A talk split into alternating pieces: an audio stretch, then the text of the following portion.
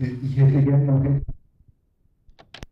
anderen Punkt gesagt, der mir hochinteressant scheint. Es kommt von Herrn Blenkers her, von Vortrag von Herrn Blenkers, wo er eigentlich, wenn ich ihn recht begriffen habe, ähm, gesagt hat, dass in der Systemtheorie erstens das Konflikt und Triebdenken, also Triebdenken, aber er hat dann und Konfliktpsychologie in eines äh, gebracht, dass die äh, Konfliktpsychologie nicht enthalten wäre.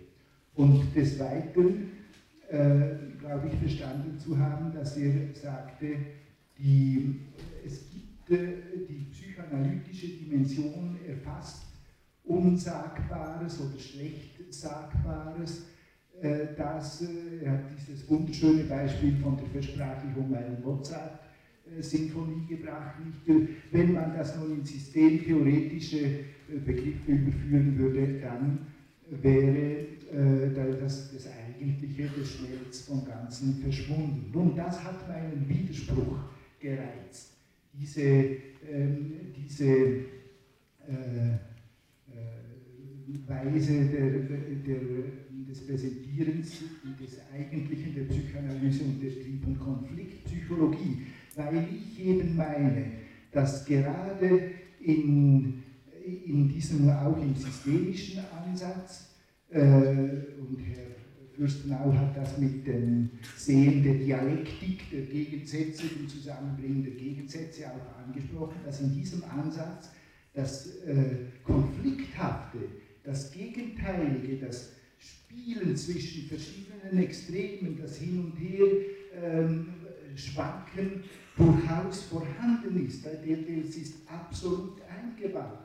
Auch das Unklare, das Chaotische ist, das haben wir jetzt mehrfach gehört, absolut eingebaut, so dass ich eigentlich nicht mehr äh, sehe, warum Herr Blenkers das als inkompatibel und anders beurteilt. Für mich ist das durchaus noch, gehört noch zum kompatiblen Bereich.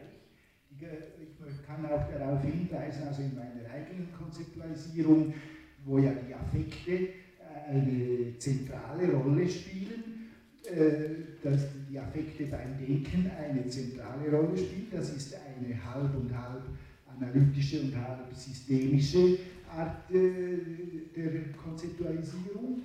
Äh, da ist selbstverständlich mit diesen Affekten auch alles Konfliktuelle, alles Widersprüchliche voll reingenommen, nicht etwa rausgeworfen. Äh, ich würde gerne zunächst noch zu dem Thema, was wir vorher in der Diskussion hatten, etwas sagen. Die Frage, die wir ja verhandelt wird, ist die Frage, was macht der Psychoanalytiker? Und ich meine, Herr Fürstenau, dass Sie äh, hier etwas ein Zerrbild von Psychoanalyse aufbauen. Es geht so, der Psychoanalytiker sitzt da und wartet ab. Wartet und wartet. Und irgendwann entfaltet sich das Unbewusste und das Ganze steuert natürlich in einen malignen, regressiven Prozess. Und da muss man aufpassen. Da muss man jetzt was machen. Ich denke, dass das etwas vielleicht mit der Genealogie der Psychoanalyse zu tun hat. Die Psychoanalyse wäre nicht entstanden, wenn Freud nicht an einer Stelle seiner beruflichen Entwicklung angefangen hätte, auf den Zugriff auf den Patienten zu verzichten. Ich denke, Lorenzer hat das ja sehr in seinen Schriften herausgearbeitet, dass das mit einer entscheidenden Geburtsstunde der Psychoanalyse war, als Arzt dem Patienten zuzuhören, sich Geschichten erzählen zu lassen und im Laufe eines längerfristig angelegten Prozesses sich verstehend diesen in diesen Geschichten eingewobenen unbewussten Konflikten zu nähern. Und von daher ist natürlich die Psychoanalyse in der Öffentlichkeit sehr mit dieser zuwartenden, abwartenden Haltung identifiziert. Ich würde aber Herrn Brocher sehr zustimmen wollen, dass wir eigentlich bei der Frage, was tut der Psychoanalytiker, nicht sehr gut Bescheid wissen. Aber ich glaube, wenn wir eins wissen, ist, eins wissen wir in Sicherheit, nämlich dass er keineswegs nur da sitzt und abwartet und nur versteht. Nicht? Dann wäre in der Tat die Psychoanalyse, wie Habermas das versteht, nur eine hermeneutische Wissenschaft. Das ist nicht meine Position.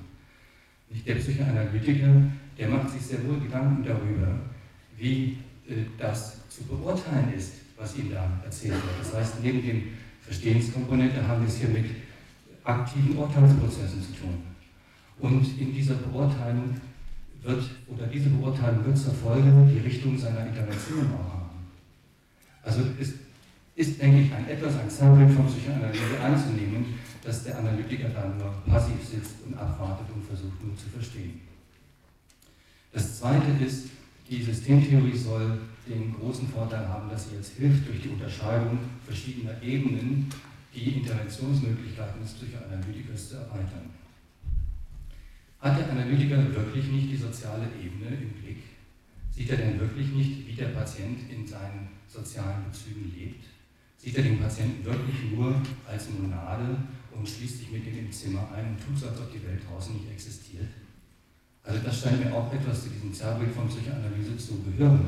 Im Gegenteil, die Psychoanalyse hat doch aus ihrer objektbeziehungspsychologischen Sicht ein enormes Interesse daran, wie ein Patient seine Objektbeziehung gestaltet und wie der unbewusste Konflikt, um den es geht, sich in diesen Objektbeziehungen materialisiert. Und das gehört keineswegs jetzt nur die in der Übertragung inszenierte Objektbeziehung, sondern der Analytiker wird sehr sorgfältig darauf achten, wie der Patient seinen Konflikt im Sozialen inszeniert. Da sind wir nämlich ganz hellhörig, wenn wir auf einmal erfahren, was da außerhalb der Analyse alles passiert. Mit Angehörigen und Familien am Arbeitsplatz, in irgendwelchen Gruppen. Das ist deshalb für uns eine enorme Bedeutung, weil es die Steuerung des Prozesses in der Analyse beeinflusst dort von großer Bedeutung ist. Also von daher denke ich, hat die Psychoanalyse äh, einiges anzubieten, ganz in dem Sinne, den Herr Fürstenau eigentlich auch äh, bewahrt wissen will.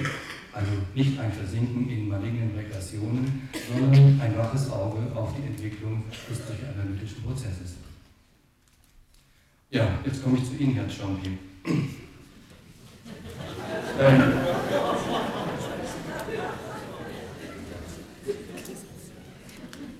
ich stimme Ihnen ohne weiteres zu. Natürlich, also die Systemtheorie, das ist ja äh, auch mit ihrer Stärke, kann modellhaft Konflikte abbilden, ohne weiteres.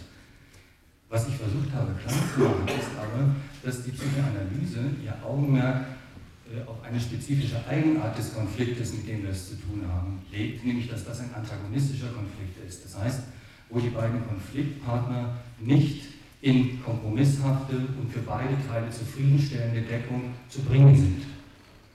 Und das Zweite ist, die beiden Konfliktpartner sind auch nicht gleich groß. Also das Freudsche Eisbergmodell zeigt ja sehr deutlich, oder auch die Reitermetapher von Freud, man kann darüber streiten, ob das richtig ist, nicht? das ist ja eine andere Diskussion, aber wenn man mal davon ausgeht, und das sind immerhin noch Essentials der Psychoanalyse, dass der eine Teil dieser äh, Konfliktpartner eine ungleich größere Dominanz einnimmt gegenüber dem anderen.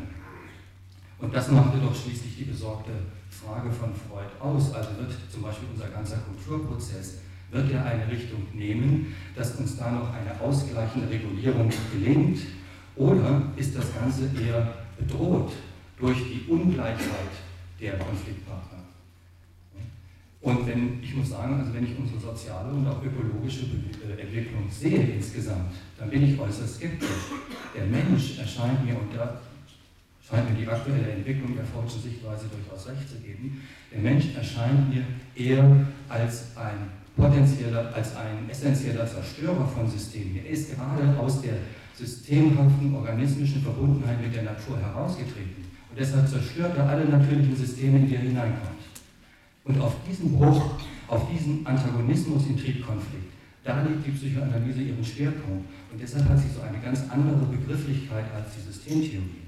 Sie können mir jetzt natürlich sagen, das kann ich systemtheoretisch alles abbilden mit systemischen Begriffen.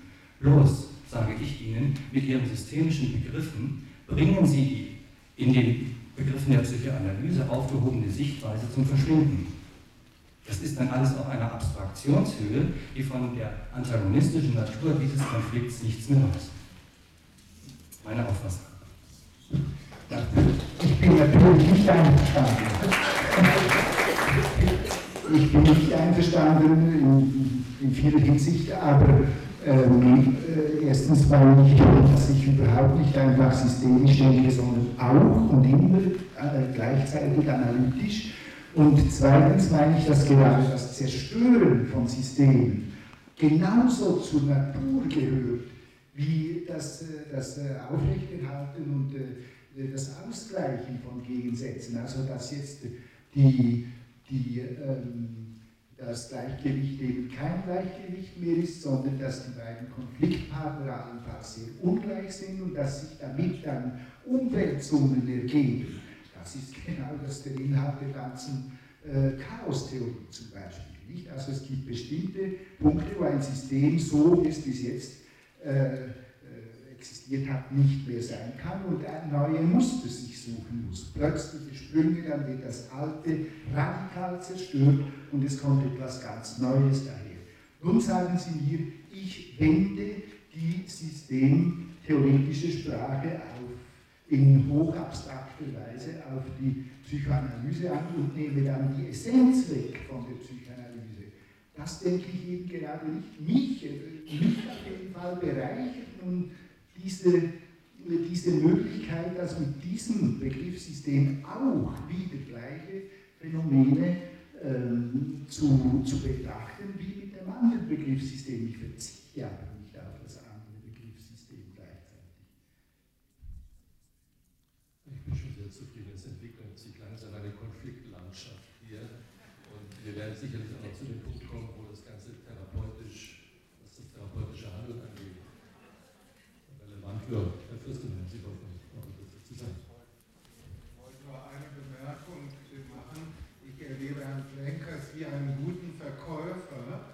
eine Ware anpreist, Psychoanalyse.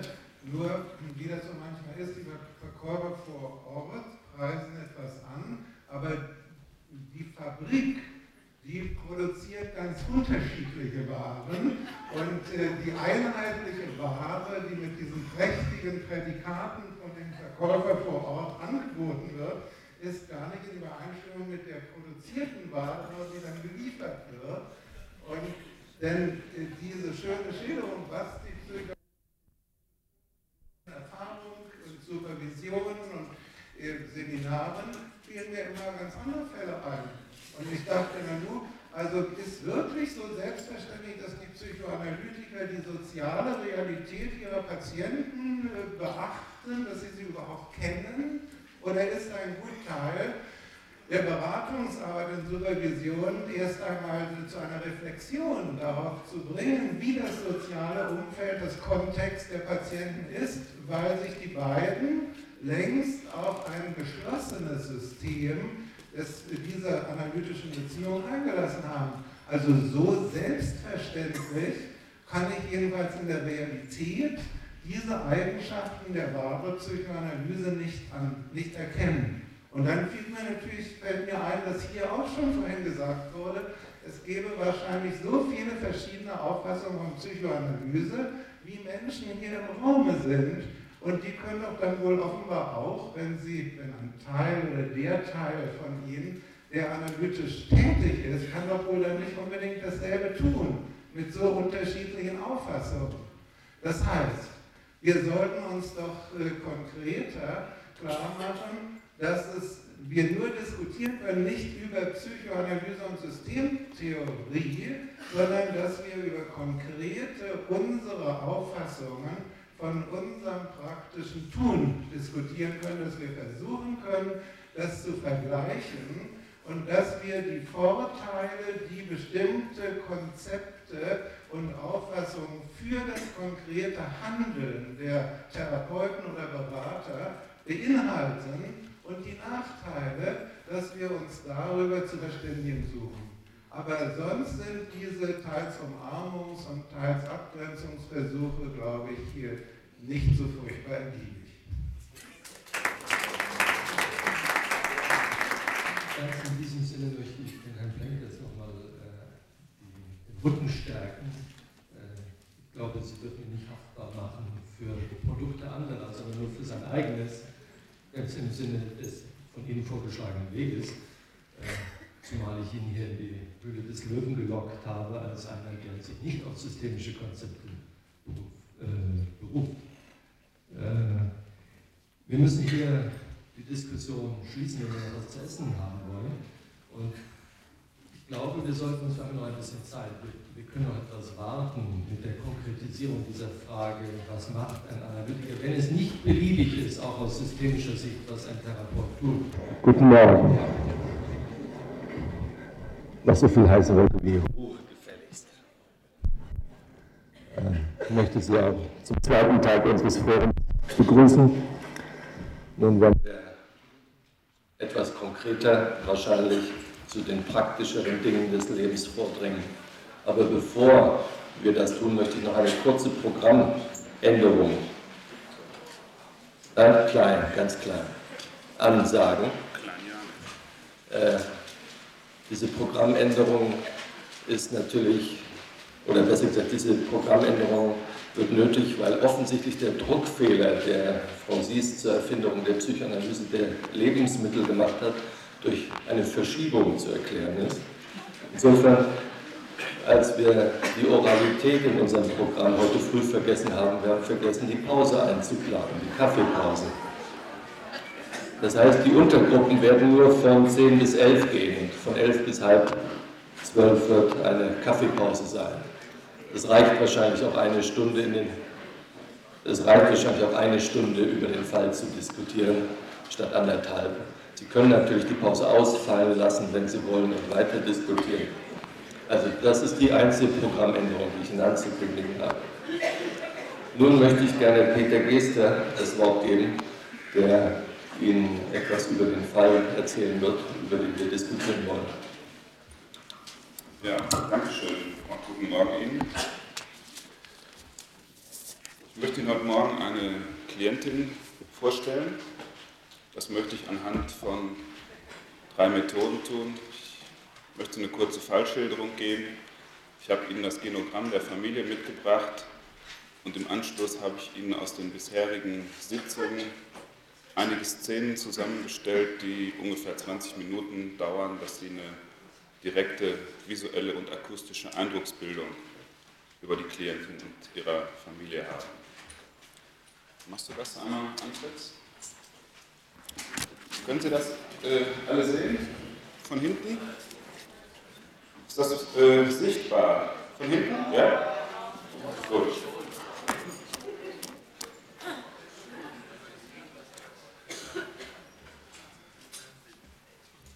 Die Familie Möller lebt in einem 2000 Seelendorf in der Nähe eines pfälzischen Mittelzentrums. Die 24-jährige Kindergärtnerin Christine zeigt seit knapp drei Jahren verschiedene Zwänge. Christine ist Bild noch dran. Hier. Als Anlass ihrer Erkrankung beschreibt sie eine Szene im Urlaub mit ihrem Freund Wolfgang auf der Toilette eines Campingplatzes. Diese Toilette war stark mit Stuhl und Blut verschmiert und löste bei, Christ bei Christine die Idee aus, sich mit Bakterien infiziert zu haben. Wolfgang ist unten rechts 22, Diakon.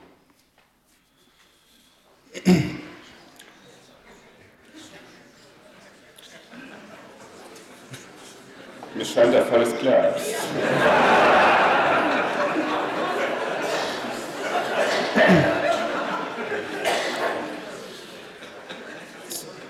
Zunächst versuchte sie, äh, das Erlebnis zu vergessen, aber einige Wochen später entwickelte sich die Zwangssymptomatik mit diversen Wasch-, Dusch- und Reinigungsritualen. Seit April 1991 ist Christine arbeitsunfähig. Sie bewohnt mit Wolfgang im Souterrain des elterlichen sie wohnt mit Wolfgang im Souterrain des elterlichen Hauses. Christine ist mit Wolfgang seit fünf Jahren befreundet. Das Souterrain hat eine separate Toilette, Bad, Küche und Eingang. Die Eltern wohnen im Erdgeschoss. Frau Müller ist 43 Jahre und arbeitet halbtags als Arzthelferin bei dem praktischen Arzt des Dorfes. Herr Müller ist 47 Jahre alt und arbeitet als Lehrer im Nachbarort. Andreas, der 21-jährige Bruder von Christine, ist Erzieher und wohnt seit vier Monaten in Saarbrücken. Neben Vater, Mutter und Tochter wohnen im ersten Stock des Hauses die 68-jährige Mutter von Frau Müller und deren 82-jährige Schwester, die sogenannte Großtante. Kannst du mir gerade nochmal zeigen? Das ist die Mutter, der Vater, Andreas, der seit vier Monaten in Saarbrücken wohnt, die Indexpatientin Christine der Freund Wolfgang, die 68-jährige Mutter von Frau Müller sowie deren 82-jährige Schwester, die sogenannte Großtante.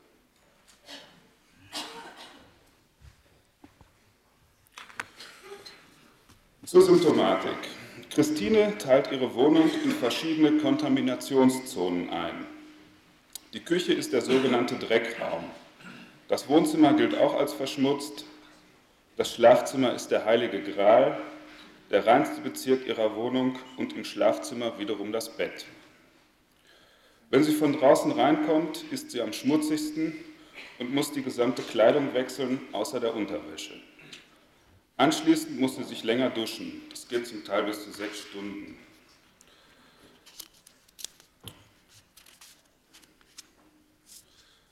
Äh, Im Schlafzimmer und in der Wohnung müssen Gegenstände, zum Beispiel Klinken, die Christiane anfasst, vorher und hinterher von einer anderen Person abgeputzt werden.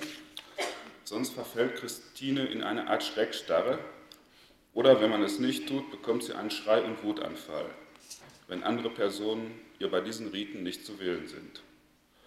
Wolfgang muss sich ebenfalls umziehen, wenn er nach Hause kommt. Als Christine noch im Kindergarten arbeitete, musste die Wohnung und die von ihr berührten Gegenstände nicht nur abgeputzt, sondern auch desinfiziert werden. Natürlich kann sie aus den besagten Gründen weder kochen noch ihre Wäsche waschen. Mittlerweile geht sie nicht mehr aus dem Haus und hält sich am liebsten am saubersten Ort in ihrem Bett auf. Bisherige Behandlung überweisungsfähig. Christine ist seit einem Jahr bei Dr. Klapproth, einem Jungianer, zweimal wöchentlich in Behandlung. Dies ist die einzige Gelegenheit, zu der sie das Haus verlässt. Sie berichtet,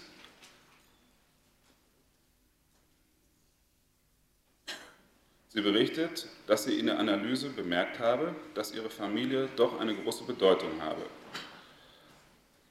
Auf Empfehlung einer ehemaligen Arbeitskollegin hat Dr. Klapproth den jetzigen Behandler um parallele Familiensitzungen gebeten. Die Eltern berichten, sie seien zunächst gegen die Psychoanalyse gewesen, da sich Christines Beschwerden ständig verschlimmert hätten. Jetzt aber seien sie von dieser Behandlung überzeugt und damit einverstanden, da sich Christine sehr positiv über ihren Analytiker und die Behandlung äußere. Die Eltern waren zu einem Gespräch bei Dr. Klapproth eingeladen. Hier wurde ihnen, wie auch von Bekannten, Familientherapie empfohlen. Bisher haben zwei, bisher haben zwei Familiengespräche in Heidelberg stattgefunden. Neben Christine, Vater, Mutter, Bruder, Andreas war auch der Freund Wolfgang anwesend. Christines Kindheit und Jugend. Christine wirkt von ihrem Aussehen wesentlich jünger, als sie ist. In der Familie ist niemand über Christines Erkrankung erstaunt. Im Gegenteil, die Beschwerden werden als typisch für Christine beschrieben. Christine war immer ein braves, angepasstes Kind, das nach Aussage der Mutter keine Trotzphase gehabt habe und bis zur Pubertät nie Schwierigkeiten gemacht habe. Die siebte Klasse hat Christine wiederholt in der 10. Klasse hat sie das Gymnasium bei einem Schnitt von 1,2 wegen Überlastung und Überarbeitung verlassen. Im Alter von 10, 11 Jahren hatte Christine erstmalig einen Sauerkeitsspleen. Sie musste sich sehr häufig waschen, aber diese Beschwerden verschwanden wieder. Weiteres können Sie dann nachher den Videoausschnitten entnehmen. Bruder Andreas. Als Christine drei Jahre alt war, wurde Andreas geboren. Bei Andreas bestand zunächst der Verdacht auf Mongolismus. Er war das erste halbe Jahr im Krankenhaus und musste verschiedene Operationen über sich ergehen lassen. Die Eltern waren sehr besorgt. Die Eltern fürchteten, Christine hätte die große Belastung gespürt und wäre deshalb zur elterlichen Entlastung so vernünftig und brav gewesen. Andreas weist darauf hin, dass er der Einzige war, mit dem Christine häufig Streit hatte. Heute wirkt Andreas eher wie ein pfälzisches Schlitzohr.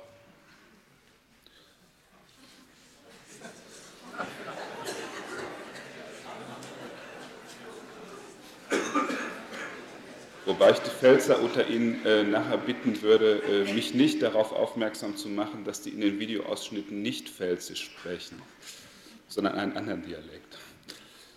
Herr Möller ist ein attraktiver Mann, dem man sein Alter nicht ansieht. Gleichwohl beschreibt er sich als sehr sensibel und hat vielfältige, häufige und heftige psychosomatische Beschwerden. Nur sein Kopf ist davon ausgenommen. Mit seinen Kindern und Wolfgang versteht er sich sehr gut. Es gibt keine Meinung, Meinungsverschiedenheiten und Differenzen in der Familie. Frau Möller ist eine durchsetzungsfähige, lebensnahe Frau, die von den Familienmitgliedern als sehr belastbar geschildert wird. Frau Möller hat keine eigentlichen Freundinnen. Ihre Vertraute ist Christine. Sie fürchtet, Christine damit überfordert zu haben. Frau Möller hat ihren Mann mit 14 kennengelernt. Als sie 18 war, haben sie geheiratet. Als Frau Möller 19 war, wurde Christine geboren. Die Eltern stammen beide aus dem Dorf, in dem sie heute wohnen. Die Familien sind aber nicht miteinander verwandt. Beide haben außer zum Urlaub das Dorf nie für längere Zeit verlassen. Als der Vater zum Lehramtsstudium war, wohnte er weiter zu Hause und fuhr täglich zum Studium nach Saarbrücken. Die Eltern sind praktizierende Christen, wenn auch keine regelmäßigen Kirchgänger. Sie besuchen den Kirchentag und betonen aber keine Pietkongs zu sein. Pietkongs, ja. Gut, äh, soweit zu dem Bericht. Äh, jetzt kann ich Ihnen die Videoausschnitte zeigen und dann können Sie vielleicht noch Fragen stellen.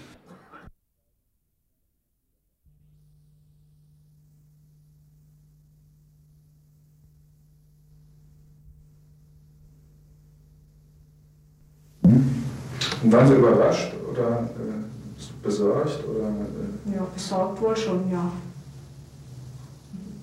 ja. Überrascht vielleicht weniger. Also, ich habe recht, recht früh habe ich gedacht, dass das irgendeinen Zusammenhang hat oder dass es einfach ganz typisch ist für sie, dass sie jetzt in dem Moment, wo sie einen sehr netten Freund gehabt hat, wo sie Anschluss an eine nette Jugendgruppe gehabt hat, was früher auch nicht so der Fall war, und sie mit der Ausbildung fertig war und eine gute Stelle hat, einen unbefristeten Anstellungsvertrag, äh, Vertrag, Arbeitsvertrag, und dass dann das jetzt kommt, dass wieder irgendwas da ist für sie, an dem sie sorgt, oder? Also sie haben dass das, sie nicht so, so leben lässt. Also Sie haben es eigentlich eher erwartet als äh, nicht Also, erwartet, kann man das so sagen? Aber na, nachdem es da war, habe ich gedacht, das, das, das passt irgendwo. Ja, typisch. Ja. Ja. Erwartet nicht, also ich habe nicht gedacht, nach ein Vierteljahr oder ein halbes Jahr, nachdem ich nichts wusste, jetzt muss irgendwas kommen, an dem sich Christina Ja. wieder absorgen kann. Aber nachdem es dann so war, habe ich gedacht, das ist unglaublich, das ist, ist so typisch, dass das jetzt genau in dieser Situation, wo sie endlich mal anfangen könnte, ein bisschen Geld verdienen, zu leben und mal irgendwas zu genießen, dass dann wieder irgendeine Belastung für sie da sein muss. Ja, und ist das schon immer äh, so gewesen, äh, dass, Ja. dass sie quasi es nicht verträgt, wenn es ihr zu gut geht, äh, wenn man das so sagen kann? Dass sie sich nichts gegönnt hat, ja, das war schon immer so. Das ist so. Dass sie über die Maßen viel gearbeitet hat. Wir haben Christina deshalb die siebte Klasse Gymnasium wiederholen lassen. Da war auch zwar Schwierigkeiten mit, also sie kam zu früh in die Grundschule, wurde so zu früh eingeschult, Mhm. vorzeitig wegen zwei Wochen Differenz, aber sie wollte mit ihren Freundinnen unbedingt und der Ja. Test hat sie so super gemacht und hat gesagt, gut, probiert man, sie kann immer wiederholen. Und in der siebten Klasse war es einfach so, dass sie also große Probleme hatte und auch sehr, sehr viel gearbeitet hat, obwohl sie sehr gute Schülerin war. Und dann war das so ein Dreierverhältnis mit Freundinnen und dann hat man sie wiederholen lassen. Und dann kam sie in die äh, Klasse, die eigentlich ihrem Alter entsprechend war. Da hat sie auch sehr schnell wieder zwei Freundinnen gehabt und da besteht jetzt eine Freundschaft noch im Moment. Und äh, das ging dann weiter bis zur 10. Klasse Gymnasium, aber da hat die Christina über die Maßen gearbeitet und war eigentlich nie fertig. Hatte nie Zeit für sich, aber auch nicht für, für uns oder für sie. Sie erschien zum Essen. Ob der Besuch da war oder nicht, dann, dann ist sie wieder geflüchtet in ihr Zimmer, hat weitergearbeitet. Also ein Beispiel war an diesem 18. der Geburtstag, da war eine ganze Horde junge Leute da und da hat sie sich in ihr Zimmer verkrochen hat für irgendwas, sie weiß es gar nicht mehr, für was es war. kommt eine Äußerung des Vaters zur Familie. Und, und, und wir sind auch auf Harmonie bedacht immer und, und, und, harmonische Familie war das eigentlich immer. Deshalb ist es unglaublich, dass wir ausgerechnet wir jetzt, wir können jede andere Familie nehmen, wir müssen hundertmal eher in zur Therapie gehen, ja. statt 18 Donnerstag. Machen wir. Ja, ja, aber vielleicht gerade deshalb, weil es so harmonisch ist. Ja. Äh, jetzt hatten Sie vorhin erwähnt, dass Sie auf dem äh, Kirchentag waren, also Sie werden äh, Diakon, also Sie waren, sind auch im sozialen Bereich. Ähm, also da, daraus schließe ich, äh, dass Sie eine religiöse Familie sind oder Religion für Ihre Familie äh, eine Rolle spielt. Und sagen wir, eine wichtige Eigenschaft äh, ist ja dann also Geduld oder, wie Sie gerade sagten, also Mitleid. Spielt das jetzt auch eine Rolle in Bezug auf die Umgehensweise mit Christina? Also, wenn ich das Wort Geduld höre, das ist so zum Beispiel ein Attribut, das ich mir zuschreibe. Also ich denke, ich bin ein total geduldiger Mensch und habe da lange Atem. Da gibt es keinen Widerspruch. Kein Widerspruch. Ja, Mitleid, das du mir eher negativ besetzt. Mitleiden, ja. ja. aber jetzt nicht so, ach, wie du. Also ich bin auch dann total äh, zornig, dass das so ist. Mhm. Und, und leiden halt mit, weil mir oft nichts anderes übrig bleibt. Mhm. Das war jetzt der Wolfgang. Äh, ja, also zunächst hatte der Vater gesagt, äh, das Seltsame wäre jetzt, wo Sie sich doch so gut verstehen, dass gerade Ihre Familie zur Therapie kommen müsste. Da gäbe es doch 100 andere Familien, die eigentlich mehr zur Therapie müsste. Soll wohl heißen, die mehr Streit und Konflikte haben als wir. Jetzt die nächste Ausführung war von dem Freund Wolfgang auf meine Frage, ob Religion und äh, Mitleid und Geduld eine Rolle spielt im Umgang mit Christine. Wolfgang äh, antwortet dann spontan und sagt, das wären Eigenschaften, die er sich zuschreibt und er beschreibt sich als brutal geduldig. Das war nicht so ganz deutlich zu verstehen, das ist ein interessanter Ausdruck. Und dann äh, kurz drauf äh, beschreibt er sich auch in Bezug auf, äh, die, also auf das Verhalten, die Symptomatik von äh, Christine als brutal zornig. Diese beiden Ausschnitte waren jetzt äh, aus der ersten Sitzung, die jetzt folgenden Ausschnitte sind aus der zweiten Sitzung. Da hat sich die Sitzordnung geändert.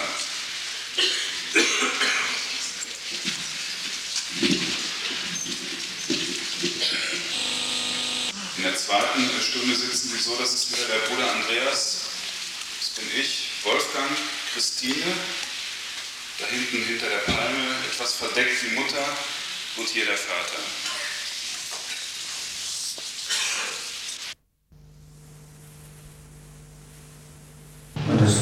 würde ja nicht so eindeutig sehen, dass es nur eine Belastung von meiner Frau wäre, sondern das wäre für mich genauso eine Belastung. Ja. Ganz davon abgesehen. Und, und es ist, der Fall tritt bei mir eben viel rascher ein als bei ihr, dass sich bei mir direkt gesundheitlich auswirkt. Große starke Belastung, äh, mir an irgendeinem Organ, ihr eh lieber. Was kriegen Sie dann so vorzugsweise? Da kann ich die ganze Palette der nervösen Störungen aufzählen, mhm. äh, angefangen bei Herz-Kreislauf, Magen und, und, und Blase und alles. Kopf nicht. Also ich müsste doch nicht so aufzählen, was ich nicht bekomme. Ja, nur das geht schneller. Ja. ja. Mhm. Und da werde ich mit meiner Belastbarkeit, ich bin jetzt schon häufig ziemlich am Rande schon angelangt. Ja. Und da kommt da wahrscheinlich die Aussage von vorhin, dass ich da gar nicht dran denken darf, da ist nochmal was dazukäme, noch weitere Belastung, das kann ich mir nicht vorstellen. Ja. Meine Frau ist auch nicht sehr, das hat also ein positives Erbgut mitbekommen, das hat Christina auch das Erbgut. Das jetzt so ja. Ah, ich, ich spüre halt jetzt seit in letzter Zeit wieder ganz so stark, dass ich, dass ich ganz viel an Aggression in mir habe. Und das kommt hoch, ich weiß nicht, woher es kommt, das ist plötzlich da. Und ich kann überhaupt nicht damit umgehen. Und das ist mir neu, also es ist mir relativ neu. Ich glaube, ich habe es oder früher eher dann Ja, ich denke, das mit dem Andi muss ich schon ein bisschen rausnehmen, das war schon immer anders. Dem Andi gegenüber war ja aggressiv und habe ihn angekeift und was weiß ich was, aber jetzt vor allem meine Eltern gegenüber und auch beim Wolfi. Also so, dass ich jetzt gerade einfach unheimlich aufgewühlt bin und jetzt und, und, und ganz arg an viel an Wut und Ärger und sowas hochkommt, den ich gar nicht recht fassen kann, weil ich nicht recht bestimmen kann, wieso jetzt. Und er ist da und ich habe keine Möglichkeit, es irgendwie rauszulassen. Also ich merke dann halt, mir geht es dann zwangmäßig schlechter, wenn ich es nicht irgendwie rauslasse. Kann es mal geschwind Wolfi gegenüber, vielleicht meiner Mutter gegenüber und Vater gegenüber gar nicht. Mhm. Und das ist für mich gerade unheimlich schwer, weil ich gleichzeitig von den dreien gerade total abhängig bin. Und wünsche mir, ich hätte es entweder mit drei oder dann mit 13, 14, 15 gehabt, wo ich dann wirklich auch Türen immer zuschlagen kann, sage, leck mich, ich will jetzt mal Ruhe. Und das kann ich halt im Moment nicht, weil eine Sekunde später habe ich einen Kellerassel auf dem Boden und muss einen Hilfeschrei loslassen, kann mir da jemand raustun, ich, weil ich nichts auf dem Boden machen kann oder, oder ist irgendwo ein Fleck, den ich nicht selber wegmachen kann, irgendwas. Und also das zerreißt mich gerade fast und das ist ganz, ganz stark so jetzt die letzten Wochen. Mhm. Und auch, auch schon länger immer wieder so Phasen sind es dann halt. Und mhm. Da spielt natürlich auch wieder das, wenn ich eine Wut habe, also da können wir dann, ein Satz kann mir dann zum Kochen bringen, wirklich, aber ich kann es dann nicht sagen, weil ich dann einfach, ja, furchtbar Angst davor. Und wenn Sie Ihrer Wut freien Lauf lassen würden, äh, was würden Sie dann machen? Oder dürfen Sie das noch nicht mal denken, was Sie dann machen dürften?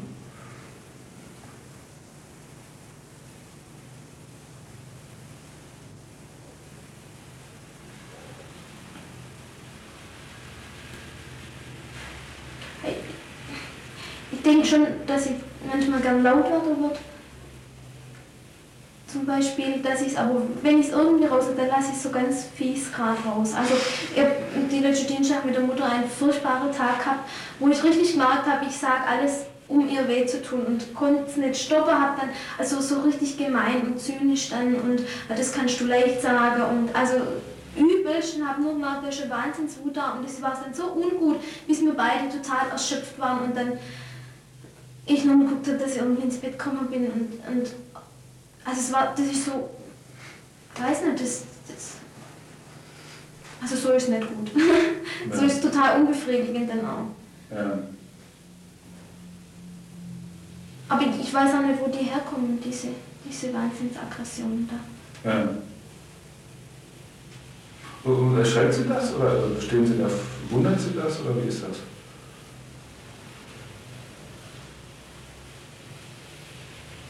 Also wundern tut uns eigentlich nicht, das ist relativ neu für mich, aber ich kann es über den Kopf sagen, irgendwann muss das, muss sowas ja mal, also ist das auch okay, kann ich über den Kopf sagen, aber mir macht es einfach Angst, weil das nicht, niemand gegenüber äußern kann und weil ich nicht damit zurechtkomme und dann wird mein Zwang halt ganz massiv. Wenn ich dann in mir drucke, dann merke ich, dann kann ich gleich, eine Viertelstunde später kann ich in der Dusche und dann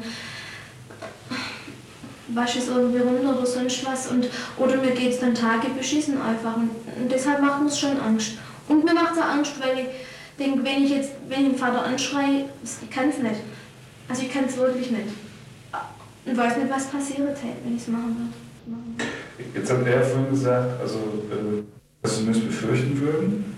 Also ich denke, das ist auf jeden Fall so eine Schonung ihm gegenüber. Ja? Das ist der eine Punkt. Der andere Punkt ist der, dass schon immer und auch noch ganz arg wichtig ist, was der Vater von mir denkt. Und dass ich mich auch bei ihm nicht, also ich kann ihn am wenigsten jetzt so, so kritisieren oder irgendwas, weil ich will, dass er ein gutes Bild von mir hat. Und da spüre ich gerade, ich spüre gerade in mir ganz stark das Bedürfnis, wegzugehen und auch, auch mal, dass nicht jeder jeden Schritt mitkriegt zum Beispiel von mir. Ja. Also ich, ich wollte jetzt, ich würde mal ganz, ja gut, vor der Krankheit konnte ich ganz schlecht allein sein. Ja. Jetzt muss ich gerade unheimlich viel allein sein und denke, lerne das auch ein Stück weit. Also es ist zwar jetzt eine relativ ungute Art und Weise, aber ich kann nur schon ein bisschen das, was jetzt halt im Moment der Zoll zulässt, aber mehr mit mir allein anfangen. Und habe auch ein bisschen mehr wieder davon abgeschnitten, habe dann gesagt, ich wollte dann mit dem Wolfi zusammenziehen und denke, denke, jetzt wäre auch mal schön, so einfach nur einen Bereich für mich zu haben. Alleine zu sein. Ja, ja und ich kann ja dann, dann kann ja jeder kommen, wenn er will, oder ich kann auch gehen, aber einfach mal auch, auch Wohnung, die mir gehört und wo die ich so ja, ja wo, wo auch nicht jeder jeden Einkauf mitkriegt und was weiß ich was. Also das Bedürfnis ist ganz stark da. Also, also, jetzt mal angenommen, Sie würden... Wenn ich gesund wäre, würde ich sagen, im Moment hätte ich ausziehen. Ja, also mal, ja, also mal angenommen, was soll der äh, gehabt haben? Stimmt, schon richtig, gell? Das ist, das ist das letzte Mal auch nicht angesprochen worden. Da war Verdacht auf Mongolismus bei dir, gell? Nicht ich war eine schwere Geburt. Sie waren eine schwere Geburt? Ja, also ich habe ich habe es nicht so mitgekriegt wie du. Ja. Also über 9 Pfund und äh, war dann ein halbes Jahr im Krankenhaus. Ja. Und so äußerlich habe ich halt äh, Makroklosie gehabt, also Makro. Makro, Makro. Also zu große Zunge, die dann auch zweimal operiert werden musste. Ja. Und auch mit dadurch, dass ich halt linksseitige Riesewuchs habe, also das heißt auch jetzt noch habe ich Absatzerhöhung, 2 cm links mhm. und bin also ungleich und habe dann in der Hand so eine Affenfalte. Affenfalte gehabt, die auch mongoloidern war auch der Verdacht da, dass ich zum Beispiel nicht laufen kann oder Verdacht auf geistige Behinderung und so weiter. Und ja. wurde halt dann in dem halben Jahr einer Vielzahl von Tests unterzogen, was sehr viel Kraft und alles von Also jetzt auch auf die Gefahr hin, Sie zu beleidigen. Also in meinen Augen machen Sie so einen ganz normalen Eindruck. Ja, das ist ja auch, ich denke bei einem Baby sind zwei Zentimeter auch mehr wie bei mir jetzt. Ja. Aber ich bin. Bring das Bild mit nächstes Mal. Ja. Das sieht man nicht. Wie aussah als Säugling oder als ja. Kleinkind. Das ist wirklich vom Alter, also ich habe das bis ich zehn war ungefähr, haben mich Leute auch darauf angesprochen. Einfach von der Größe her, je mehr man wächst, desto weh jetzt ich habe nicht mehr darauf angesprochen. Also ja gar niemand mehr, gerade meine Kunstlehrerin hat mal das unterschiedlich große Augen gehabt. Das war das Einzige, was in den letzten Jahren eigentlich ja. überhaupt. Äh, hier, das muss ich kurz noch erklären, äußert sich Christine über die Mutter der Mutter, also die Oma, äh, auf die Frage hin, ob die Oma in der ganzen Familie und auch in Bezug auf ihren Zwang eine Rolle spielt. Christine hat gesagt, die Oma würde eine sehr wichtige Rolle spielen. Und äh, später noch, das sehen wir nicht auf die Frage hin, ob es nützlich sei, auch die Oma mit zur Therapie zu bringen, äh, waren sich alle einig darüber, dass es sehr nützlich sei. Nur Christine möchte das nicht. Also jetzt die Frage, welche Rolle spielt die Oma? Ich mag, das ist auch wieder so was, das mag ich eigentlich nicht sagen, aber ich habe das Gefühl, sie sie versteht die Krankheit einfach nicht. Es ist, natürlich auch unheimlich kompliziert, wir verstehen sie alle nicht richtig. Aber, aber trotzdem so, dass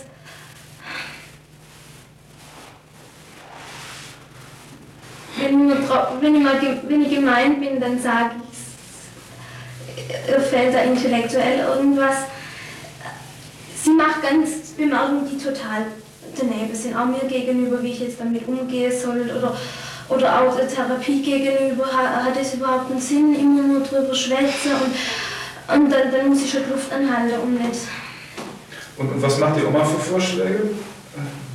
Die will immer, dass die meint, ich muss mich das Tablett geben und irgendwas zum Einnehmen und dann müsste man mir doch zumindest diese, dieses totale Tiefste ersparen können. So denkt sie schon.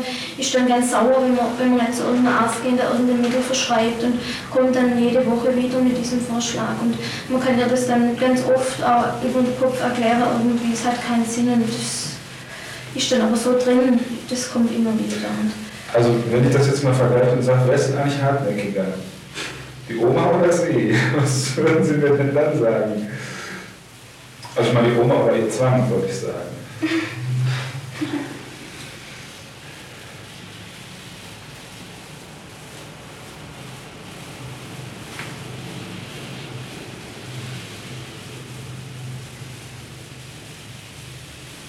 Das kann ich gerade nicht vergleichen. Also das, das, das sagt mir gerade überhaupt nichts. Das sind zwei Beides zwei harte, das sind zwei harte Punkte. Würden Sie sagen? Ja, andere zwei sind schon ja. ganz gewichtig. Ja, und wer ist härter?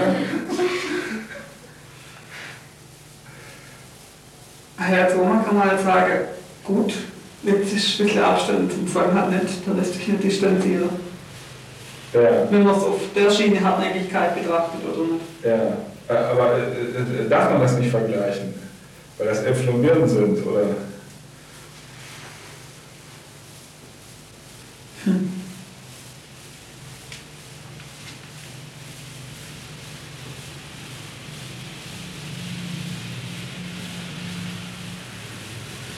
Der Vergleich hat halt was Negatives einfach. Bitte? Der Vergleich hat halt was Negatives. Wieso? Weil der Zwang für mich was Negatives darstellt. Und äh, die Oma dann in dem Sinne, ja, was ist jetzt negativer? Und wieso ist der Zwang was Negatives? Ja, weil er gerade mein Leben beeinträchtigt. Ja. Und die Oma nicht? Mich meins nicht. Ne? Aha. Also. Und das hieße dann, also wenn ich das richtig verstehe, wenn man das jetzt sozusagen miteinander vergleichen würde, das hieße, man würde der Oma, oder Sie würden dann der Oma was Negatives anhängen. Mhm. Ja, und das wäre nicht im Sinne des Familienstils. Ja, kann ich schon sagen. Ich meine, wobei ich da recht stolz auf mich war, wenn ich der Letzte Also, gut. Aber könnte man denn dann sagen, oder wäre es wirklich so, wenn der Zwang jetzt irgendwie weg wäre über Nacht, dann, dann wären alle Probleme weg oder dann wäre alles gut? Oder das wäre dann besser?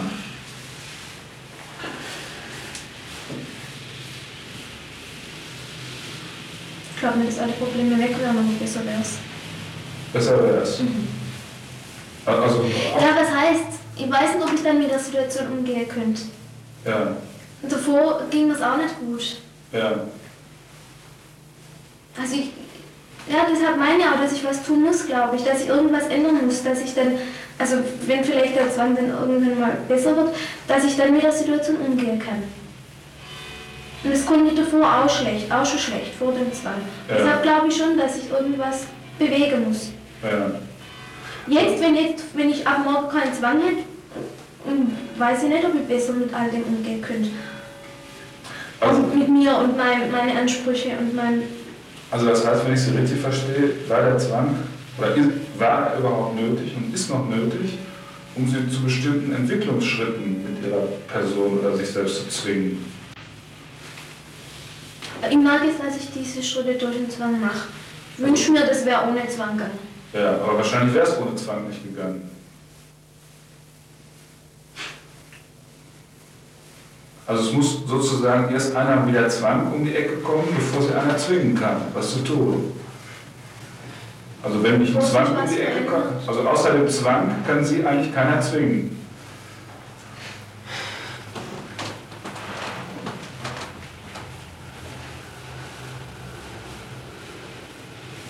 solange, es noch irgend, solange ich irgendwie damit zurechtkam, mit, mit meinem Leben und mit, mit, mit all dem ging es noch. Ja, da habe ich auch keinen Grund gesehen, da irgendwas zu verändern. Gut, und dann muss eigentlich dieser Zwang ja. kommen, um sie zu zwingen, dass sie sich irgendwie zu einer neuen Stufe von Autonomie entwickelt.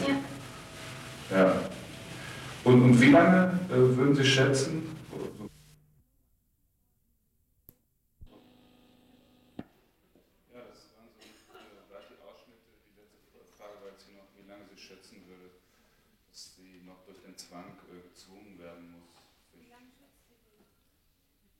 das ist mir jetzt nicht mehr äh, ganz präsent. Die Antwort ist etwas äh, vage.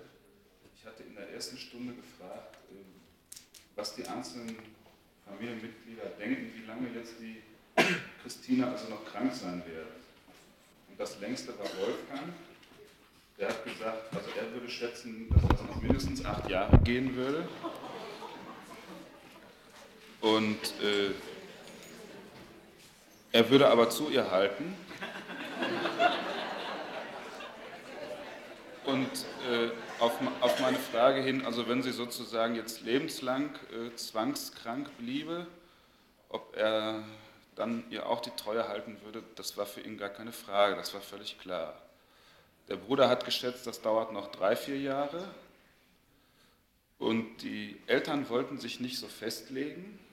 Also und die Christine selbst hat gesagt, sie hätte schon so oft Vorhersagen gemacht und hätte die aber immer wieder zum Schlechteren korrigieren müssen, dass sie jetzt keine Aussage mehr darüber machen würde, weil sie wird sich dann selbst nur wieder unter Druck und Erfolgszwang bringen und deshalb keine Prognose wagen. Gut, das waren soweit die Ausschnitte. Äh, haben Sie noch irgendwelche anderen oder ergänzenden Fragen dazu? Dann würde ich doch bitten, die Gelegenheit zu nutzen.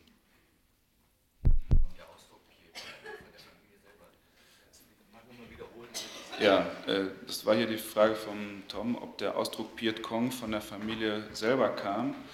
Äh, in diesem Fall war das nicht so. Ich hatte ihn in der Stunde äh, auf der Zunge liegen, dann ging das aber irgendwie da im Tumult unter. Aber wie die Familie das beschrieben hat, also fand ich diesen Ausdruck zutreffend, dass sie gesagt haben, also wir sind keine verbohrten, hartdenkenden Christen. Ich weiß nicht mehr die genaue Ausdrucksweise war aber eine extra Konnotation von denen. Ja? Mit welcher Begründung hat der Analytiker die Familientherapie Also aus meiner Sicht oder aus den Gesprächen, die ich mit ihm hatte, waren das zwei Gründe. Zum einen war wohl seine Idee, dass die Familie eng äh, verbunden ist untereinander dass die Christine gesagt hat, dass das eine Rolle spielt und dass er eine Zeit lang den Eindruck hat, äh, die ganze Sache kommt in Bezug äh, auf die Symptomatik äh, nicht voran. Und dann hat er sich mit seiner alten Arbeitskollegin irgendwie unterhalten, ich weiß nicht über was, und in diesem Zusammenhang sind sie auf den Fall gekommen. Und dann hat die Kollegin gesagt, ja, dann versuch's doch mal also mit systemischer Therapie und so weiter. So ungefähr ist das vorgelaufen. Äh, dass wir überhaupt für heute diesen Fall ausgewählt haben, das hat zwei Gründe. Der eine ist eben, weil da ein analytischer Kollege beteiligt ist und die Familientherapie.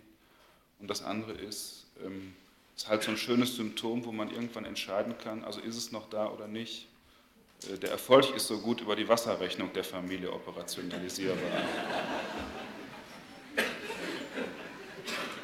Ja.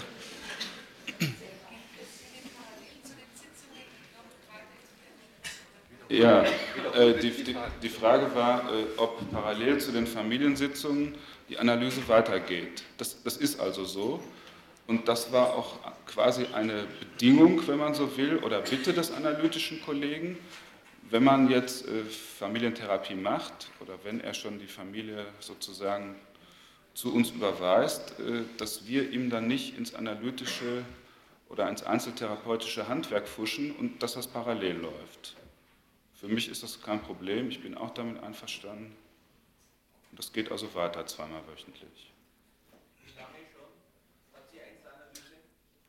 Äh, seit äh, circa einem Jahr, seit knapp einem Jahr, zweimal wöchentlich. Wissen, äh, wissen Sie, ob der Freund bei Christine die Nacht verbringen darf? Äh, er darf das, also er tut das auch. Er hat zwar noch eine eigene Wohnung, er kommt auch aus dem Dorf natürlich.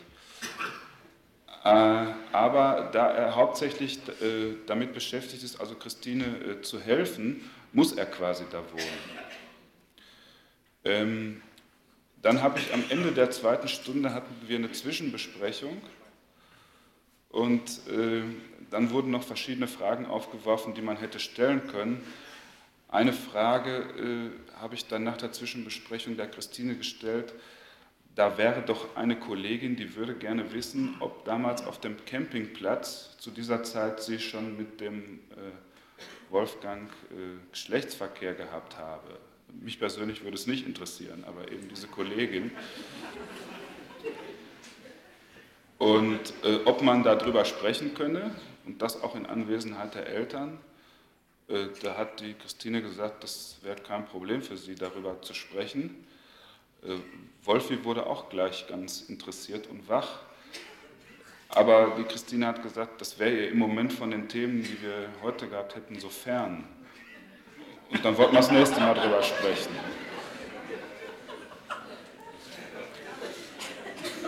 Herr Schompi?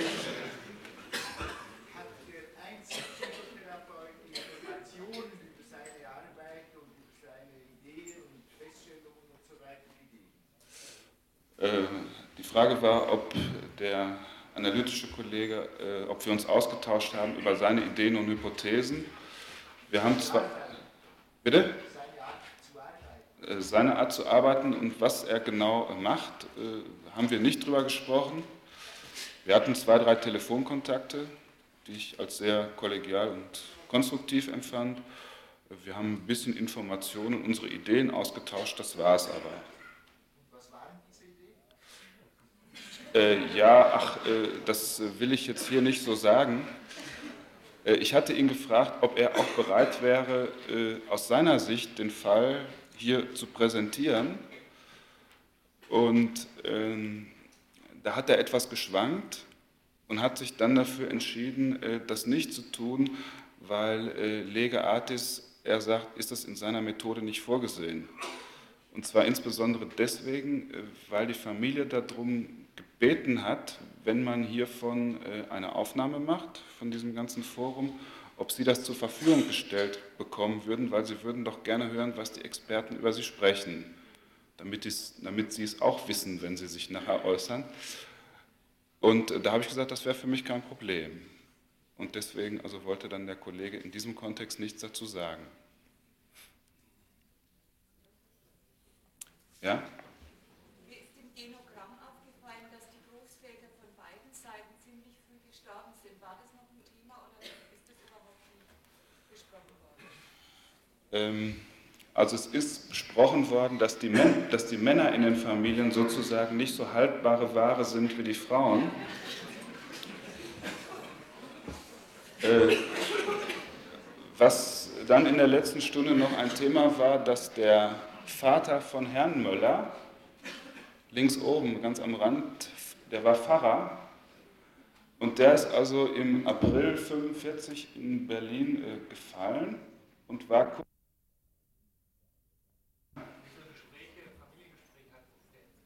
Zwei. Leider, also leider erst ist halt erst soweit gediehen. Ja?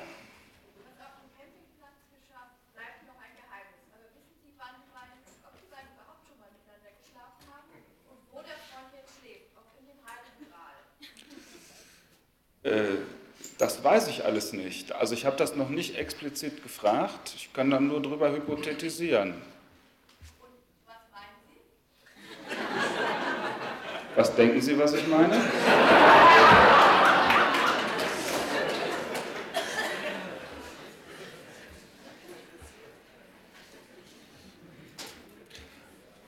Also ich, ich, denke, ich denke dass, das, dass er sowohl im Heiligen Gral nächtigt, als dass sie auch Geschlechtsverkehr hatten und haben. Aber man kann sich schrecklich täuschen, bevor man nicht gefragt hat. Ja? Zum Überweisungskontext ist mir noch nicht ganz klar, wie lange nach dem äh, Beginn der Symptome und wer hat eigentlich die erste Hilfe gesucht? Hat das Mädchen selbst den Arzt angesprochen am Dorf oder der Vater äh, Der Arzt wohnt auch in dem nahe beigelegenen Mittelzentrum, also der ist nicht in dem Dorf. Und wie das äh, genau gelaufen ist, äh, das weiß ich nicht. Ich meine, dunkel in Erinnerung zu haben, dass die Christine einen kurzen Aufenthalt hatte in einer psychosomatischen Klinik im Anfang äh, der ganzen Symptomatik, dann aber wohl nicht wesentlich verändert wiedergekommen ist, die Sache zunehmend schlimmer wurde und man sich dann entschieden hat, jetzt muss was passieren auch im Zuge der Arbeitsunfähigkeit. Und dann hat, hat sich wohl die Christine an den analytischen Kollegen gewandt. Aber wie die jetzt genau auf den gestoßen ist und so weiter, das weiß ich nicht. Und ob möglicherweise der Hausarzt, bei dem die Mutter arbeitet, dann noch eine Rolle spielt, das habe ich so genau noch nicht exploriert.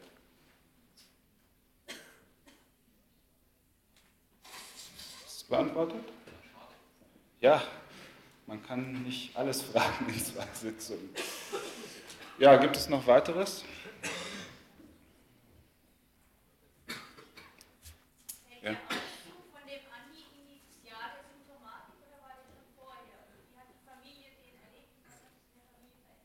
Ja, äh, der Andi ist vor circa vier Monaten ausgezogen von zu Hause und ist seitdem auch äh, sozusagen außer Weihnachten noch nicht wieder zu Hause gewesen.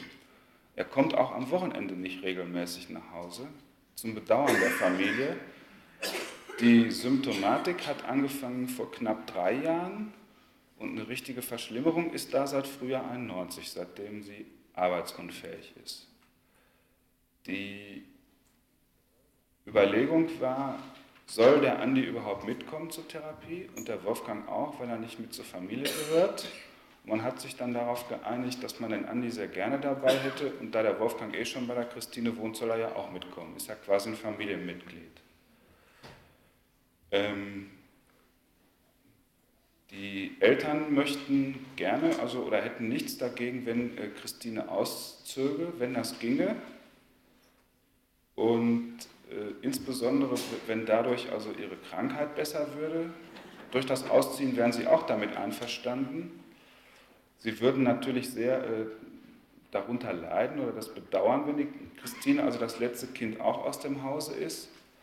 Aber durch die schwere Krankheit und die ganzen damit einhergehenden Sorgen und Probleme wäre es irgendwie nicht mehr so schlimm, wie äh, wenn sie wegginge, als wenn sie sozusagen gesund weggehen würde, war ungefähr die Logik. Herr Fürstenau.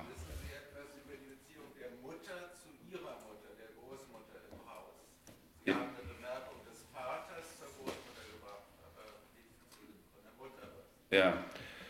Äh, die Mutter also es ist gar keine Frage, wenn die Oma kränker wird, dass die Mutter sie pflegen wird. Da, da gibt es überhaupt äh, nichts zu drehen und zu deuteln. Die Mutter fühlt sich der Oma äh, sehr äh, verpflichtet, zu Dank verpflichtet. Und äh, die Oma macht derzeit sehr viel äh, für die Christine und hilft der Mutter im Haushalt, da die Mutter ja halbtags beschäftigt ist auf meine Frage hin, ob je kränker jetzt die Christine ist und je mehr dann die Oma der Mutter hilft, um, ob damit die Verpflichtung der Mutter für die Oma im Krankheitsfalle umso größer wird, hat man gesagt, also das wäre eigentlich nicht so, dass das größer wird. Äh, es wurde darauf hingewiesen, das ist eh schon so groß. Das kann man irgendwie nicht noch größer machen. Äh, der, Herr Möller, also bei der Idee, dass überhaupt dieser Fall eintreten könnte, war also sichtlich in seinen Gedanken blockiert. Es hat ihm einen richtigen Horror über den äh, Rücken gejagt. Und das war ja der Ausschnitt, wo er gesagt hat, da würde er mehr daran leiden als seine Frau. Dann wird die Mutter als äh, sehr schwierig, also fast hysterisch äh, beschrieben, die ihr Leben lang schon Herzleiden und äh, verschiedene Dinge hat und damit agiert. Äh, äh, die, die Großmutter, Entschuldigung, ja, die Großmutter, die Mutter der Mutter. Ja. Wissen Sie, wie lange Christine schon in dieser abgeschlossenen Wohnung lebt? Ähm, ich muss nachdenken. wer wohnte da vorher? Äh, das Haus, das gesamte Haus kommt aus der Familie äh, der Mutter. Und die Eltern sind, haben vier Jahre alleine gewohnt, haben dann einige Zeit bei seiner Mutter gewohnt, bei den Schwiegereltern von ihr und sind dann zurück in dieses Haus gezogen. Und ich glaube, nachdem der Großvater mütterlicherseits gestorben ist, sind die Tanten nach oben gezogen und die Christine nach unten. So ungefähr war das. Wie alt war sie da etwa? Da müssten wir gerade noch mal das Genogramm anmachen. Äh, da kannst du mal machen, Christel.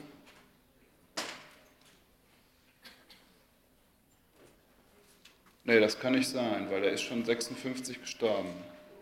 Die Hypothese kann nicht sein. Ich weiß es einfach nicht genau. Tut mir leid. Es tut mir leid, wenn ich jetzt die ja. Fragen, noch drei Fragen erlaube ich noch als zwanghafter Mensch, die drei, die schon die Finger hoch haben. Eins, zwei, drei, ja. Welche Rolle spielt die 82-jährige Großtante? Äh, die Großtante wird als nicht so entscheidend und wichtig beschrieben wie die Oma. Ähm, Die dritte Schwester wohnt auch im Dorf und kommt jeden Samstag Punkt 2 Uhr zu den beiden anderen Tanten ins Haus und dann knofeln sie vier Stunden. Also zu Deutsch, sie sind wohl am Würfeln, Kartenspielen und Zocken. Und dann geht sie wieder. Weiß man etwas über das Verhältnis der beiden älteren Damen zueinander? Der Großmutter, der Index und der Großtante? Äh, da, von der Frage, ob sie eine Rolle spielt. ja, äh, darüber ist also zumindest nichts Problematisches bekannt. Ist schon gefragt worden. Gut. Ich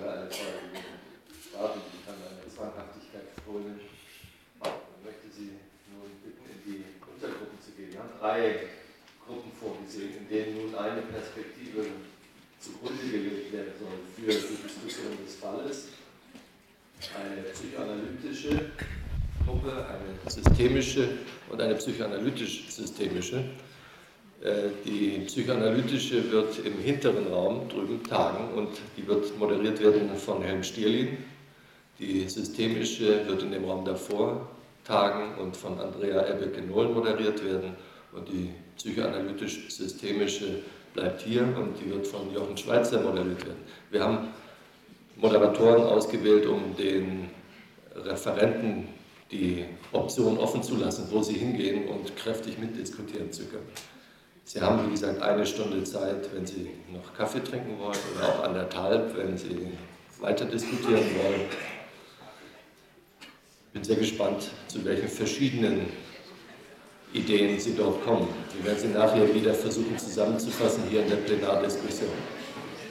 Herzlich willkommen zur Diskussionsgruppe über zur, zur Bindestrich oder integrationistischen oder Spagat oder wie man auch immer sagen will, Arbeitsgruppe, in der sowohl äh, analytische als auch systemische Perspektiven dieses Falles diskutiert werden sollen. Fritz Simon sagte eben gerade ursprünglich war die Idee gewesen, eine eher analytisch orientierte Diskussionsrunde zu machen, eine eher systemisch. Und er sagte, dass sozusagen angeregt auch durch Herrn Fürst genau die Idee äh, aufgekommen sei, sozusagen eine Bindestrichgruppe hier einzurichten, wo wir also aus beiden Perspektiven das mal diskutieren und schauen, wie die sich vielleicht auch ergänzen oder in dem Spannungsverhältnis zueinander stehen. Und mein Vorschlag wäre, dass wir anfangen zu schauen, was sind Ihre Eindrücke über den Fall, vielleicht auch erstmal so, was sind Ihre Eindrücke über die Dynamik, Hypothesen, gucken und dann auch dazu kommen, was sind Ihre Vor äh, Ideen über Behandlungsstrategien. Und dass wir das hier zusammentragen.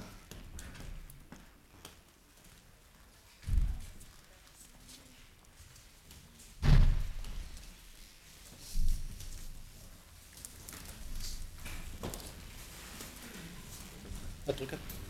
Ja, ich will einfach erstmal sagen, dass mir dieses Behandlungsangebot für Christine und die Familie äh, so parallel ja, anschließend, wie sich das jetzt entwickelt gefällt mir sehr gut.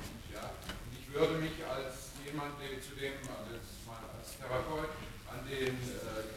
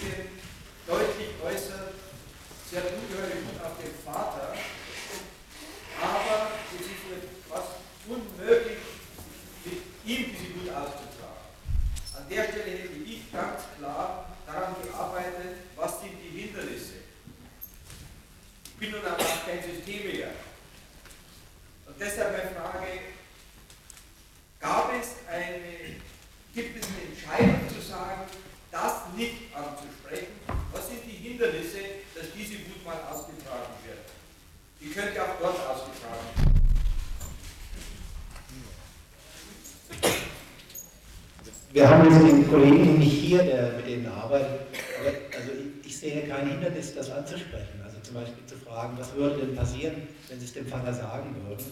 Was wären sozusagen Ihre schwärzesten Fantasien darüber, was dann alles schiefgehen könnte? Das ist nochmal eine grundsätzliche Frage äh, zu dem Setting, weil es ja hier so schön deutlich wird, äh, dass zwei verschiedene Therapieansätze quasi parallel laufen, äh, wobei mir immer wichtig erscheint, möglichst frühzeitig zu sehen, ob sich auch in dem Setting quasi das äh, Muster wiederholt, was quasi die Familie oder was, was die äh, Symptomatik oder Störung in Gang gebracht hat und dann auch weiter aufrechterhält. Also ich habe es auch mal wieder erlebt, dass in solchen mehr Therapeuten-Settings quasi nochmal das gleiche Muster äh, auftaucht und äh, dann auf interessante Weise sich auch wieder und zur Stabilisierung der Problematik eigentlich beiträgt. Und was heißt das hier konkret? Ja, das heißt hier konkret, äh, wie äh, kann ich frühzeitig äh, durch bestimmte Setting-Absprachen oder durch Einbeziehung des Settings diesen Problempunkt begrenzen oder überschaubar halten und diese Ebene auf jeden Fall mit einbeziehen. Sie wollen direkt zu? Naja, ich hatte das Gefühl, Sie waren auf einer ganz konkreten Fährte, denn ja, ja.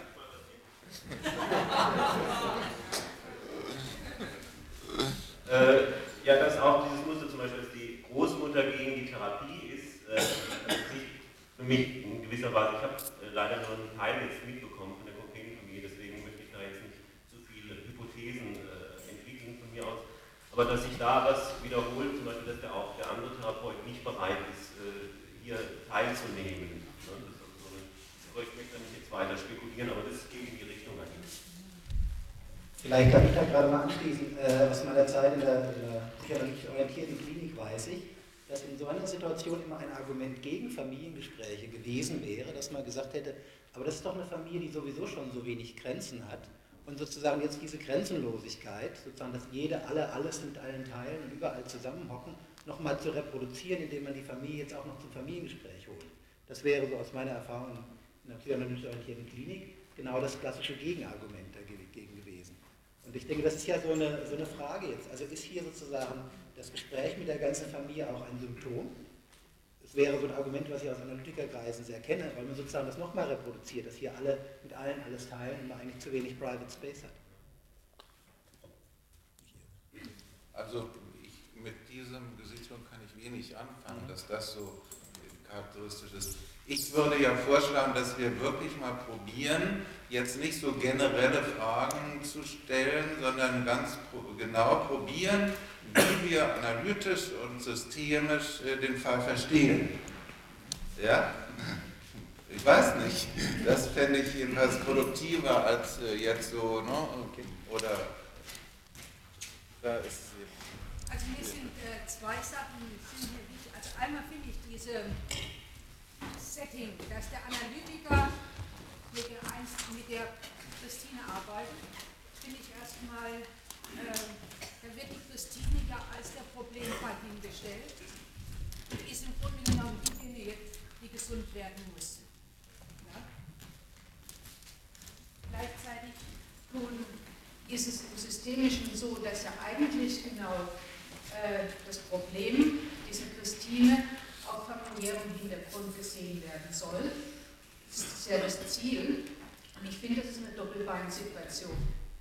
Und diese Doppelbeinsituation, also einmal hier im Problemfall Christine, vom Analytischen her. Es muss im Grunde genommen in der Christine, in ihren intrapsychischen ähm, Problemen gearbeitet werden. Also das finde ich ist die eine Richtung. Die andere, die systemische, ist, dass es ja nicht die Christine ist, sondern dass die ganze Familie ja mannigfaltige Symptome hat und dass die Christine nur der Symptomträger ist. Und diese beiden Arbeiten finde ich eigentlich konträr gegeneinander. Und meiner Ansicht nach führt es dazu, dass es wieder ein Zwang ist, dass sich nämlich nichts verändert. Ähnliches ist ähm, bei der Arbeit im Systemischen ist mir aufgefallen, dass einfach die, die Christina hat gesagt, also das ist ein Zwang, der mich dazu führt, dass ich eigentlich was Neues mache. Gleichzeitig führt der Zwang aber dazu, dass sie gar nichts Neues machen kann, dass sie also sehr viel Hilfe braucht. Und das sind so ein paar Punkte, die ich noch nicht so einordnen kann. Und ich bin auch kein Theoretiker, um das jetzt nun zu sagen, das ist dies und das ist das. Das überlasse ich also den Koryphäen. Äh, könnten Sie kurz noch sagen, worin Sie da den Doppelbein sehen in Christinas Behandlungssituation? Ja, also das eine finde ich ja die Stigmatisierung auf sie hin, dass sie das, äh, und das andere ist, dass man davon weggeht. Und das ist eigentlich irgendwo, finde ich, diese, diese Tendenzen gegenläufig.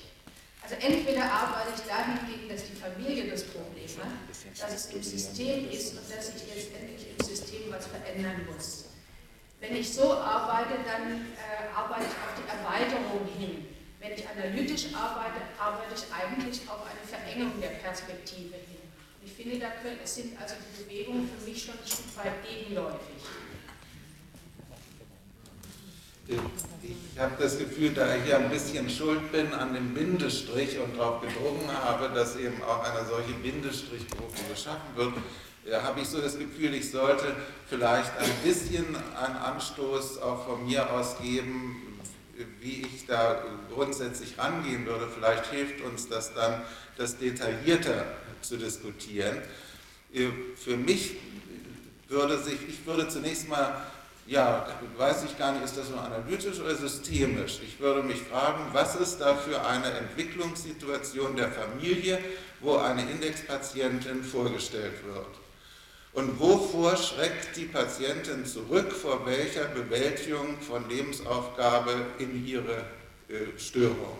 Und da würde ich schlicht äh, feststellen, dass eine junge Frau diesen Schritt äh, sozusagen gesund äh, und munter in Partnerbeziehungen zu gehen und sich von ihrer Ursprungsfamilie zu trennen, nicht schafft.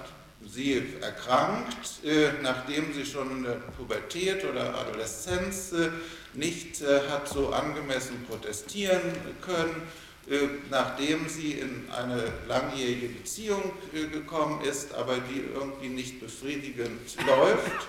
Und für sie und sie kann es nicht schaffen, eine befriedigende Beziehung mit einem Partner zu haben, vielleicht auch hat sie verschiedene Partner zu wählen.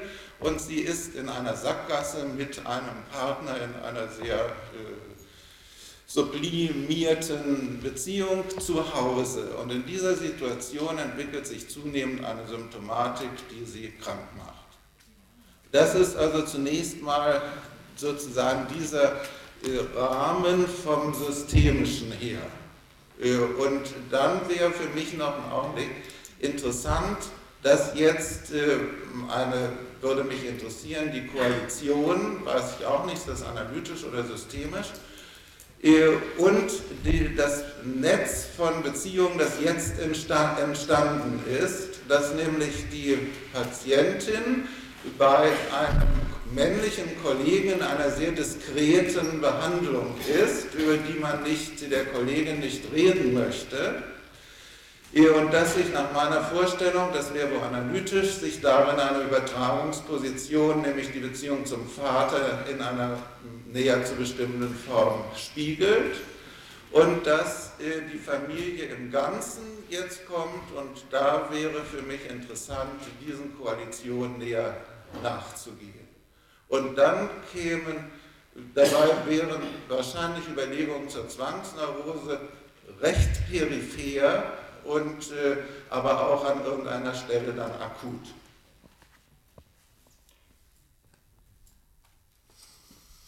Wenn man gerade in diesem letzten, was da, äh, gerade gesagt worden ist, weitergeht, dass die einzigen Gesunden sind ja die Mutter und der Bruder. Und äh, die Christine hat ja so einen großen Hass gegen den Vater. Und äh, was Sie gerade gesagt haben, würde ich auch in dieser Richtung sehen, dass die Beziehung also zum Vater auf den Analytiker, also dass die da besteht, dass der aber draußen bleibt. Also ich würde das analytisch als sehr, also auf Ödipus natürlich ausgerichtet und äh, wer mir noch wegbleibt, ist die Mutter vom Vater von der äh, Christine. Welche Rolle hat die gespielt? Denn er hat ja, er ist ja auch krank, er hat ja die vielfältigen äh, Symptome, wo nur der Kopf gesund geblieben ist, wenn ich das recht verstanden habe. Also ich würde äh, dieses ödipale äh, Feld natürlich sehen und mit dem systemischen äh, verbinden können.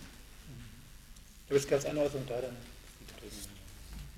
Ich habe den Eindruck, dass da eine Unklarheit der Rollen, vor allen Dingen der Geschlechterrollen, ähm, besteht. Äh, die, die, die, Großväter, oder nicht mehr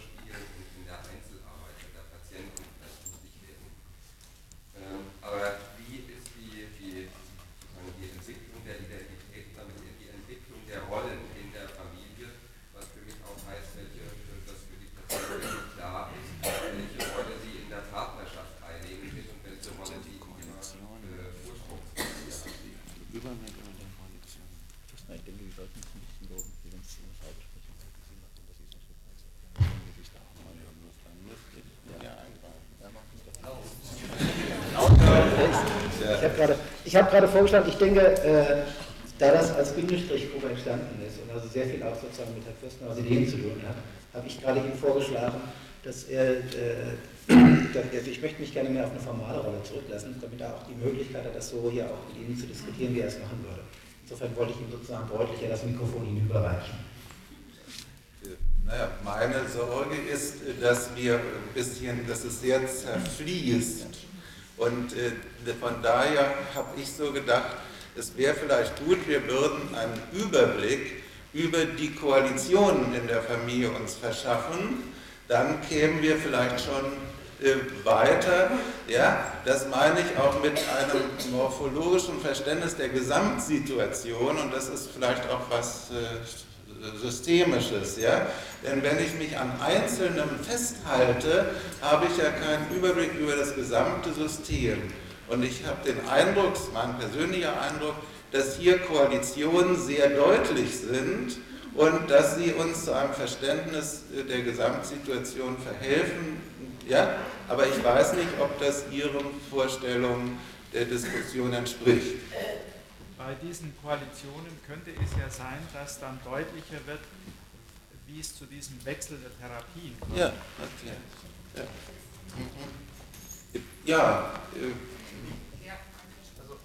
also, einen Aspekt beschäftigt mich, vielleicht kommt das dann auch in Richtung Koalition. Ich denke, dass die Familie einen äh, zwiespältigen Auftrag gegeben hat, Behandlungsauftrag.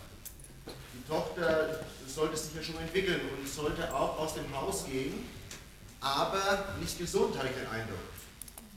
Als ob es eine Übereinstimmung gibt, wenn sie gesund ist, soll sie eigentlich lieber im Hause bleiben und wenn sie rausgeht, darf sie, oder sollte sie fast ein bisschen krank sein, damit man eher auf Wiedersehen sagen kann, damit man die Belastung los ist. Das wäre so mein Gedanke zur Kondition. Und daraus denke ich auch, dass äh, man sich die Therapielinien noch mal überlegen muss. Ja, Entschuldigung, da sind wir noch längst nicht bei den Therapielinien. Okay. Ja? Okay, Herr Schamp.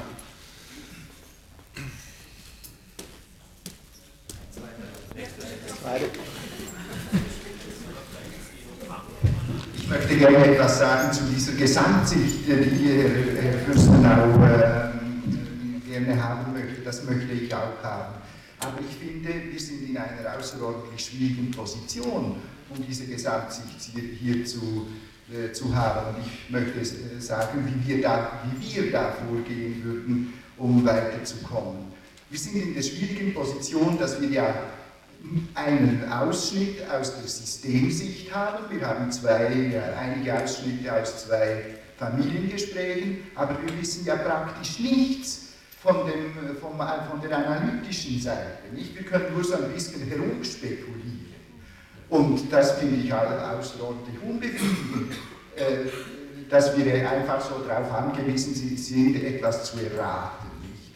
Sondern wie wir, wie wir in so einer Situation vorgehen würden, das ist, äh, wir machen immer und routinemäßig Diagnosen auf drei, äh, also Beurteilungen auf drei Ebenen.